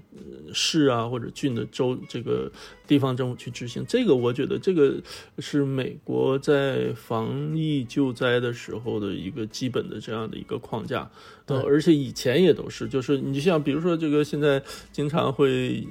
新闻就三天两头儿，这个州长要求这个总统要就宣宣布这个进入紧急状态啊什么的，就是说，这个州政府只有在这种情况下才可以去获得这个联邦政府的资源的支持。但是所有的就包括以前的这种飓风啊、洪水啊、龙卷风啊，然后旱涝灾害啊、这森林大火呀，都是州政府来。主导这个抗灾救灾的工作的，因为这个也比较科学，因为就是你州政府对地方的情况了解的是最多的，就是他这个呃也是最能就是最直接也最有效的去进行这种抗灾防疫的这个工作。然后你联邦政府的话，你一个大一统的这种联邦政府在五十个州，然后各个情况不一样的情况下，你你联邦政府就是完全就是一揽子就来去来抓的，肯定效率都不就资源。分配啊，这种工作效率都都是不行的嘛。是，就是相当于就是就是说，你联邦政府就到现在为止，川普都没有说要封城，对吧？丰收，对，他都他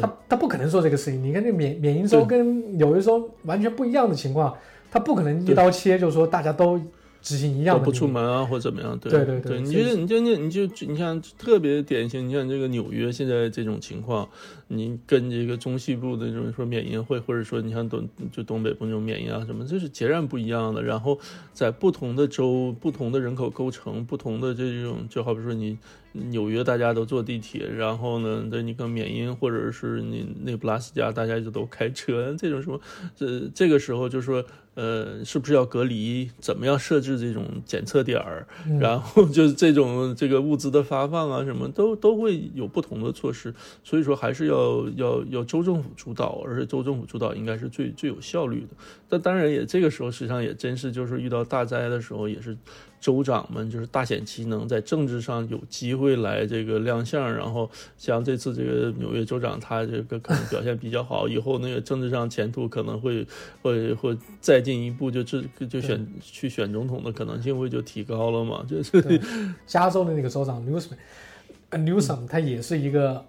二零二四呃二零二四年的那个一个一个对对对大热门，对吧？就 就是对对，这次这次肯定就是这个这个随这个行情看涨了。对对对 原来感觉他好像就是啊，就是就是长得比较帅，口才相对好，然后呢，但是也没什么出众之多这个出众之处嘛。然后他那个政策啊，在加州那些政策可能就是传统的这个民主党的或 liberal 这些政策。那这次救灾人家表现就是好。这个时候，呃，那另外就说到这儿，再多说一点，就是这个 Trump 这个女婿应该是前天的出来那个 Kushner 然后在讲说，他提到一点，就是说这对这个时候就需要这种好比是经理人来。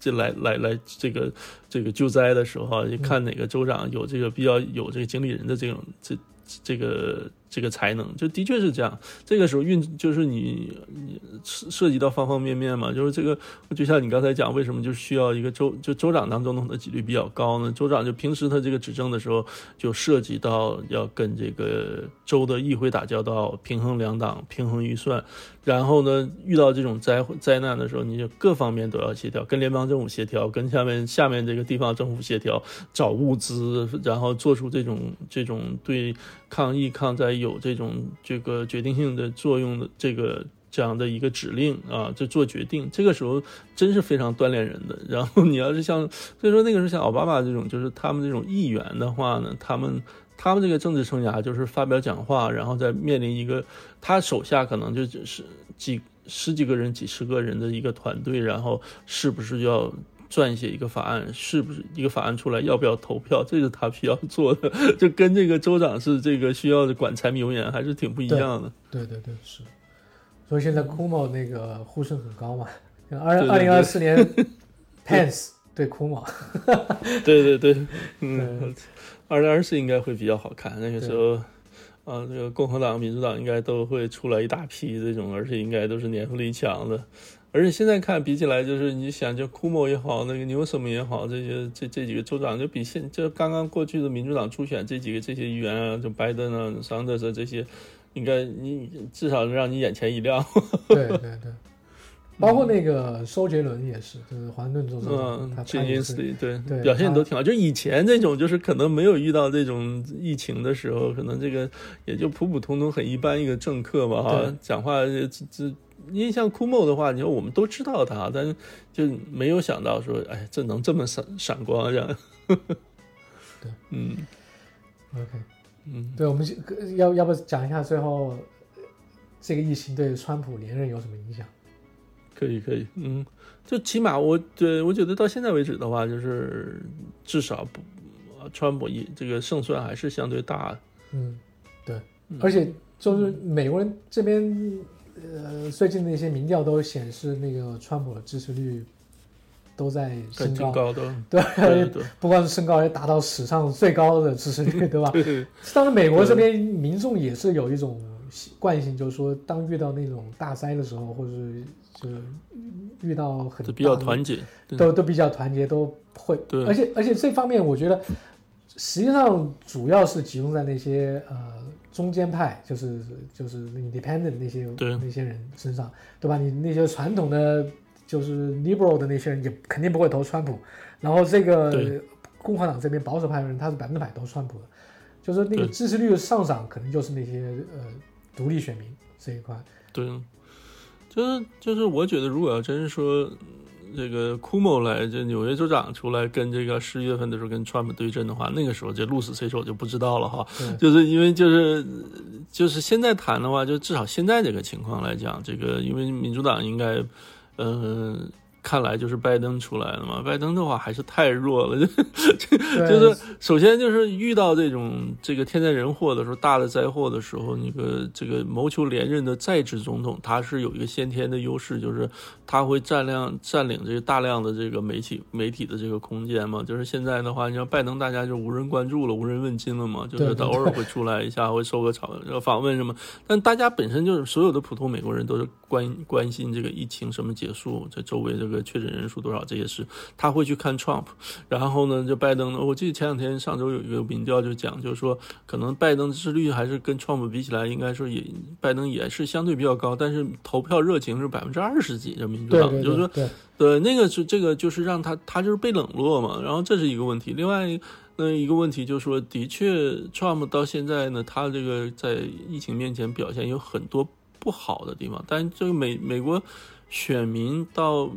就是那种中间派选民到这个十一月份的时候是去选他还是选选拜登呢？我觉得就是就像今天有一个新闻，就是看你可能也看到那个那个 Joe Rogan 的话，他是对他 podcast 里讲，就说在我这种情况下，我可能会去选 Trump，因为就是拜登的话什么也做不了的，可能最后拜登的话，他就是就是他这太老了嘛，太太老弱了，就是可能就是完全要看他的这些内阁成员，他周围的班子成员来看他这能做什么东西，就是这方面呢，那 Trump 是一个优势，但是。就是，但是疫情现在就是可能现在刚刚是到半程嘛，嗯，但真是最后要是很惨，然后呢，Trump 又出出台一系列政策，把这个疫情搞得越来越差，然后，呃，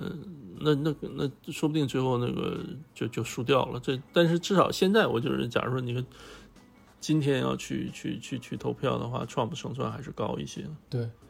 而且就是说，如果就是说一切都顺利的话，比如说七八月份、八九月份，把那个疫情控制下来，对吧？然后就九十月份大家都呃恢复正常了，经济有所好转的话，我觉得这个对川普实际上是一个一个加分，就是大家不会在这个时候，而且就像你之前说过，就是川普就搞经济也是搞得比较好的，对吧？如果这个时候大家如果想换人呢，就特别对那种中间派来说，他们可能也是觉得还不如就是保持现状，把经济搞上去。对，就是我觉得接下来，我觉得要是民主党要想要胜的话，就不如想办法让库莫出来一下，就想想想吧，因为民民主党的，就我记得大概很早以前了，大概两周前吧，是那个 Boston 一个 Boston Hero，还不是那个 Boston Globe 有有一个文章就讲说这个拜登怎么能这个怎么让库莫来换拜登，就是让这个初选大家都延延后嘛，然后这个拜登呢迟迟拿不到过半数的这个选举人票，然后这个时候如果提前先开一下这个，也不见得提前了，然后就是只要是能保证想办法保证它在开党代会之前没有拿到过半数的票，然后呢进党代会的时候，那那个时候就是大家就是内部解决的时候呢，再想办法就几几派对，就给他给他一些压力嘛，然后让让让库莫上来或怎么样，然后这当然那是小概率事件了。但是如果要是库莫真出来，就是十月份的时候跟 Trump 来斗阵的话，那就说那啊抗议的时候我表现也很好啊，经过了考验了的，而且就是我觉得。呃，他拜 Trump 是一个很强势那么一个人，但这个这个这个库莫也是非常强势的，那就跟硬碰硬那个时候，就是那那个时候说不定那个民主党那就是有好戏看了，我觉得 那个时候。所以现在 Sanders 一定不能退，对吧？他把那个票分一点。对，这个对，现在那个民主党人可能要劝 Sanders，你千万不要退啊！你这个，对，嗯，好，那我们今天就差不多了吧？那差不多，那对，聊到这里，然后我们今后有什么需要更新的？因为现在我发现美国疫情发展的特别的快，就是太快，每对，每一天就是不状况就是完全就是不一样的，所以我们这一期要赶紧剪出来。对，因为我我我们这个录这个节目的时候，我就看着那个 Johns Hopkins 那个那个疫情统计的那个那个那个地图嘛，然后基本就是我们从开始聊的时候到现在，就可能就多了三千多病例，这个 就是一周之后就不见得都什么样，到时候我们再再录新的节目。OK，嗯，好，那好，那今天就到这里，好，谢谢大家，嗯，谢谢大家，拜拜。拜拜。